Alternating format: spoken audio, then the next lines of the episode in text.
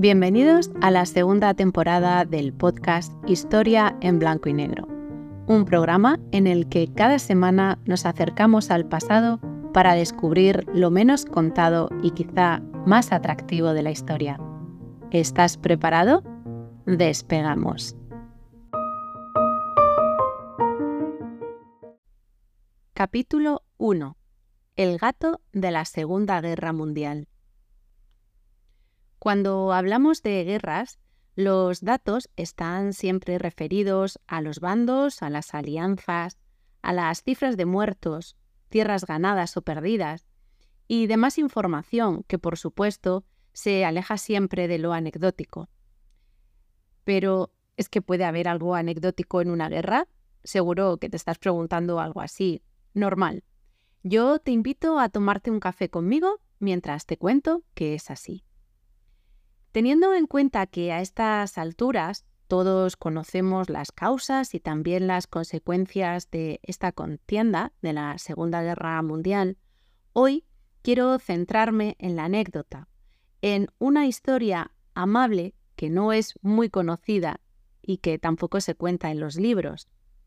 Entonces, ¿tan importante es como para dedicarle un artículo? La verdad es que no, pero sí que es interesante, al menos curiosa. ¿O es que sabías la historia del gato de la Segunda Guerra Mundial? Quédate unos minutos más que te gustará, te lo prometo, sobre todo si eres amante de los felinos. Dicen que los gatos tienen siete vidas, y en el caso del Michi que hoy nos ocupa, parece que esto es cierto. Al menos el gato Sam gastó durante la guerra, participando de forma activa en ella. Vamos a conocer la historia del gato de la Segunda Guerra Mundial. La hazaña de Sam comienza en el año 1941, cuando se embarca en el acorazado alemán Bismarck. En este momento se desconocía aún su nombre.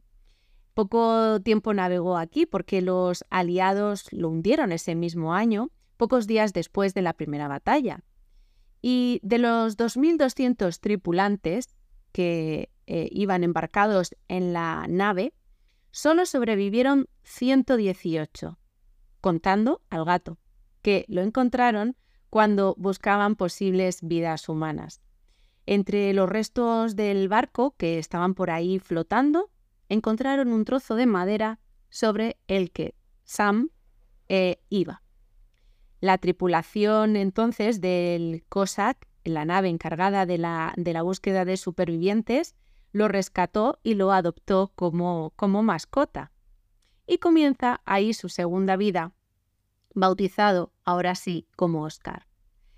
En este navío vivió durante unos meses solamente, porque el torpedo de un submarino alemán lo hundió.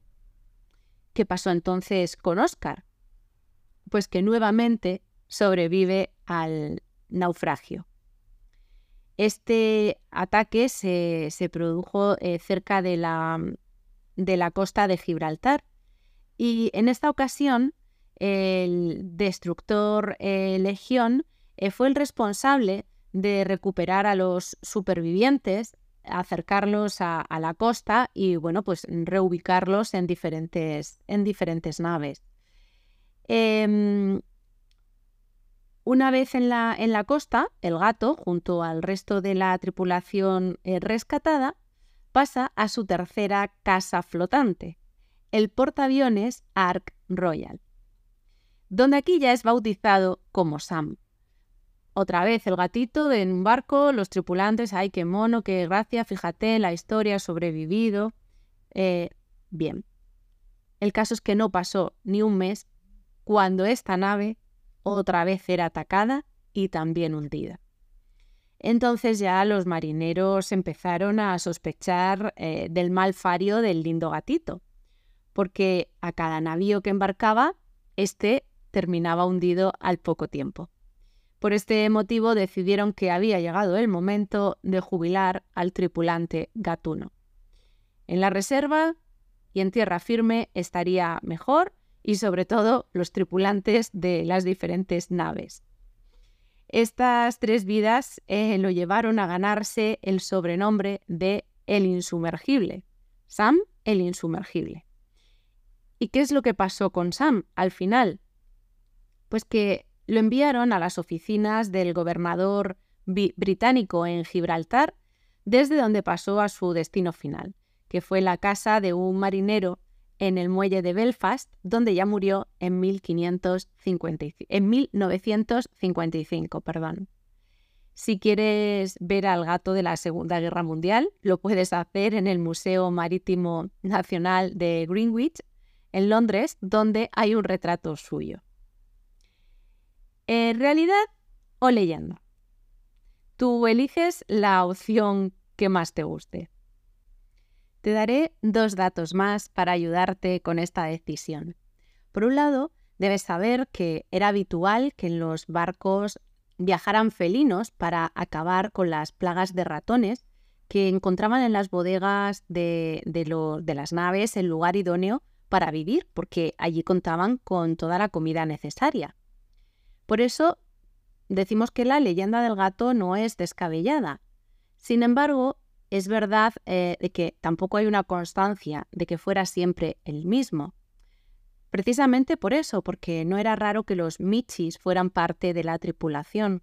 Además, el color tampoco lo hace diferenciable, blanco y negro, como muchísimos otros, ¿no? Y por otro lado, Ludovic Kennedy, oficial de la Marina Británica, que después fue periodista y además escribió sobre el hundimiento del Bismarck de una manera detallada y precisa, en ningún momento menciona al famoso Sam.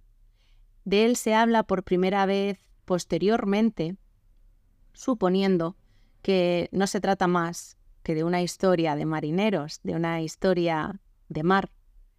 Por tanto, la última palabra la tienes tú. Elige según tu criterio. Espero que hayas disfrutado de esta anécdota de la Segunda Guerra Mundial.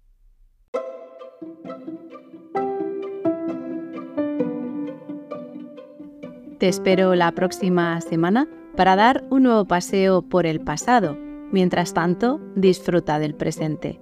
No olvides suscribirte al canal y regalarme un like si te ha gustado.